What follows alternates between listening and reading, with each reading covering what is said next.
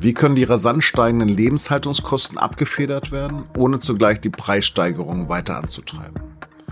Das hat Kanzler Scholz heute mit Arbeitgebern und Gewerkschaften gesprochen. Über die Verhandlungen und mögliche Lösungen habe ich mit Roland Preuß aus dem Berliner Büro gesprochen, der über die sogenannte konzertierte Aktion im Kanzleramt für die SZ berichtet. Sie hören auf den Punkt den Nachrichtenpodcast der Süddeutschen Zeitung. Am Mikro ist Lars Langenau. Herzlich willkommen.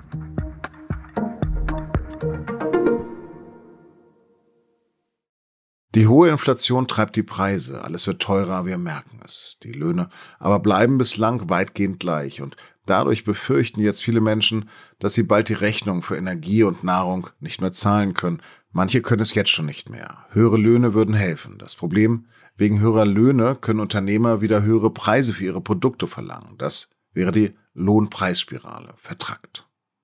Am Nachmittag haben Spitzenvertreter der Arbeitnehmer, der Unternehmerverbände und der Bundesbank im Kanzleramt deshalb Vorschläge diskutiert, wie ein koordiniertes Vorgehen gegen diese Preisspirale aussehen könnte. Vorbild ist die sogenannte konzertierte Aktion, 1967 erfunden von Karl Schiller als Reaktion auf die erste Rezession nach dem Wirtschaftswunder der 50er Jahre. Der damalige SPD-Wirtschaftsminister hatte die, wie er später sagte, Vertreter so unterschiedlicher Interessen an den runden Tisch der kollektiven Vernunft gebracht den neuen runden Tisch der Vernunft hat diesmal Kanzler Olaf Scholz initiiert. Heute ist es darum gegangen, dass wir ein gemeinsames Verständnis für die Lage entwickeln, in der sich unser Land befindet. In den nächsten Wochen wird es darum gehen, Instrumente zu entwickeln und Wege zu finden, wie wir auf diese historische Herausforderung reagieren werden. Konkrete Ergebnisse sind erst im Herbst zu erwarten. Auf dem Tisch liegen aber schon mehrere Vorschläge. Und über die habe ich vor dem Treffen mit meinem Kollegen Roland Preuß gesprochen. Die erste konzertierte Aktion hat 1967 der damalige Wirtschaftsminister Karl Schiller initiiert. Wieso und was war die Folge? Damals gab es eine Wirtschaftskrise in Deutschland und die Zahl der Arbeitslosen stieg. Das war für die Bundesrepublik äh, nach den Jahren des Wirtschaftswunders sehr ungewöhnlich und hat große Sorgen ausgelöst. Und äh, Schiller hat damit unter anderem reagiert, dass er gesagt hat, wir müssen uns jetzt zusammensetzen, um ja, uns zu koordinieren und diese Krise möglichst schnell zu überwinden. Und jetzt im Jahre 2022, welche Vorschläge liegen jetzt auf dem Tisch? Ja, es gibt eine Menge Vorschläge, ähm, unter anderem den, dass man ähm, eben zu einer Umverteilung kommt, also dass man äh, Reichere stärker besteuert und dass eben Ärmeren, die stärker von dieser Inflation betroffen sind, äh, zugutekommen lässt. Es gibt den Vorschlag einer steuerbefreiten Einmalzahlung, von dem sich äh, der Kanzler gestern allerdings distanziert hat. Das würde bedeuten, dass man den Tarifpartnern quasi eine Brücke baut, dass sie sich auf steuerfreie Einmalzahlungen einigen und deshalb die Lohnsteigerungen, also die generellen langfristigen Lohnsteigerungen etwas niedriger ausfallen.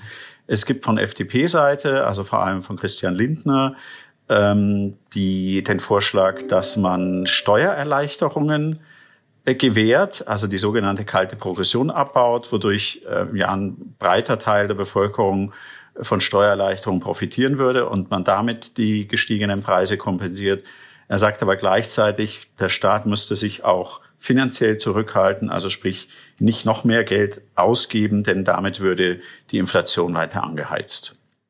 Und dann schwirrt noch seit Wochen ein Vorschlag von Sozialminister und Arbeitsminister Hubertus Heil rum von einem sozialen Klimageld. Worum geht es dort? Ja, der ist offenbar auch noch in der Debatte und äh, da geht es darum, dass man quasi allen ähm, Bürgerinnen und Bürgern niedrigen und mittleren Einkommens äh, pauschal eine Summe zukommen lässt, um die Preissteigerungen auszugleichen. Er will das über das eigentlich geplante Klimageld will er so erweitern.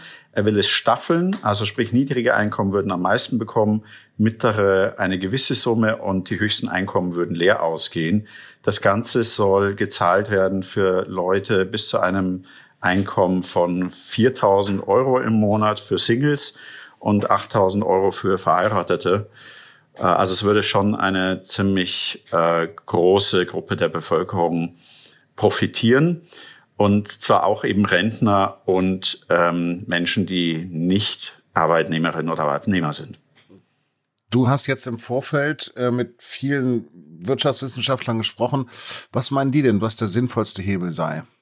Ja, da gehen die Meinungen ziemlich weit auseinander. Also äh, zum Beispiel Lars Feld, der äh, frühere Vorsitzende der Wirtschaftsweisen, kann dem FDP-Vorschlag durchaus etwas abgewinnen. Es gibt aber auch Ökonomen, die halten den Vorschlag des sozialen Klimageldes für gut. Zum Beispiel Lars Fratscher, der DEW-Chef. Der sagt allerdings auch, das kann nur eine Ergänzung sein. Es ist wichtig, dass man hohe Tarifabschlüsse hat, weil es ist nicht absehbar, dass die Preise wieder sinken. Über welche Höhe reden wir da überhaupt von dieser Einmalzahlung? Man kann es ungefähr festmachen an dem, was in der Chemieindustrie vereinbart wurde. Dort haben die Tarifpartner sich Anfang April darauf geeinigt, wir machen jetzt erstmal eine Einmalzahlung, bevor wir über längerfristige Tarifabschlüsse sprechen. Und dort hat man sich auf 1400 Euro geeinigt für dieses Jahr. Und erst im Herbst spricht man dann über eine dauerhafte Lohnerhöhung. Wobei man hier dazu sagen muss, dass in der Chemieindustrie natürlich gut Geld verdient wird und deshalb die Einmalzahlung im, im Vergleich zu vielen anderen Bereichen ähm, eher, ja, man sich leichter tut, die hoch anzusetzen. Du hast es zwar erwähnt, aber was ist mit den vielen, die gar keine Tariflöhne bekommen, also mit Rentnern oder Hartz-IV-Empfängern? Das ist ähm, eben etwas, ähm, was auch abseits der konzertierten Aktion geregelt werden müsste. Es wird dort bestimmt auch thematisiert werden. Der DGB thematisiert es ja auch. Aber diese Gruppe ist eben äh, kein Profiteur von hohen Tarifabschlüssen. Und das muss natürlich mit bedacht werden. Es wird auch seit Wochen diskutiert, wie man äh, diesen Gruppen helfen kann, wie man sie unterstützen kann. Ähm, und da geht es ja letztlich auch viel um Einmalzahlungen, aber auch um dauerhafte Erhöhungen zum Beispiel des Hartz-IV-Regelsatzes beim äh, künftigen Bürgergeld, das ab Anfang kommenden Jahres geplant ist.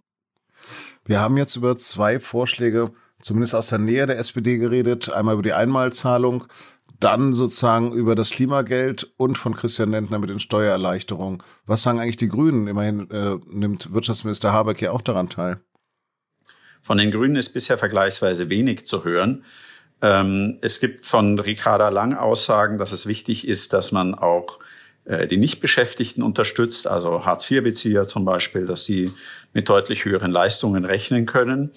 Ähm, ansonsten aber gibt es dort wenig Konkretes. Wir hatten jetzt kürzlich noch die grundsätzliche äh, Äußerung, dass man zu einer Umverteilung kommen müsse, also sprich, dass die mit einem sehr guten Einkommen Ausgleich, also belastet werden müssten für die mit einem niedrigen Einkommen. Also das klingt nach Steuererhöhungen, äh, was worum, wogegen sich wiederum Christian Lindner vehement sperrt. Vielen Dank für das Gespräch. Bitte gerne. Nach wochenlangen Kämpfen hat die ukrainische Armee in der Nacht zum Montag ihre Truppen aus Lysychansk im Osten des Landes abgezogen. Es war die letzte Stadt in der Region Luhansk, die noch nicht unter vollständiger russischer Kontrolle war. Russlands Präsident Putin gratulierte den russischen Truppen zur, wie es nannte, Befreiung der ostukrainischen Region Luhansk. Gemeinsam mit der Region Donetsk bilden sie den Donbass. Und obwohl die Kämpfe in anderen Regionen noch toben, treffen sich in Lugano in der Schweiz währenddessen Delegierte aus rund 40 Ländern. Sie beraten über den Wiederaufbau der Ukraine nach dem Krieg. Der Bedarf wird auf hunderte Milliarden Euro geschätzt. Dänemark habe den schlimmsten Albtraum erlebt. Das hat Ministerpräsident Mette Fredriksen am Montag gesagt. Ein 22-jähriger Mann hatte am Sonntagabend in einem Einkaufszentrum drei Menschen erschossen und vier weitere durch Schütze schwer verletzt.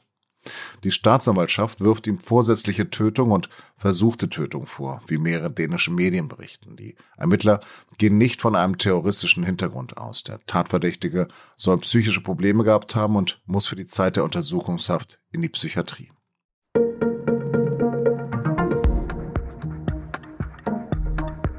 Football is coming home. Der Fußball kommt mal wieder zurück nach England. Denn Mittwoch startet dort die Europameisterschaft der Frauen.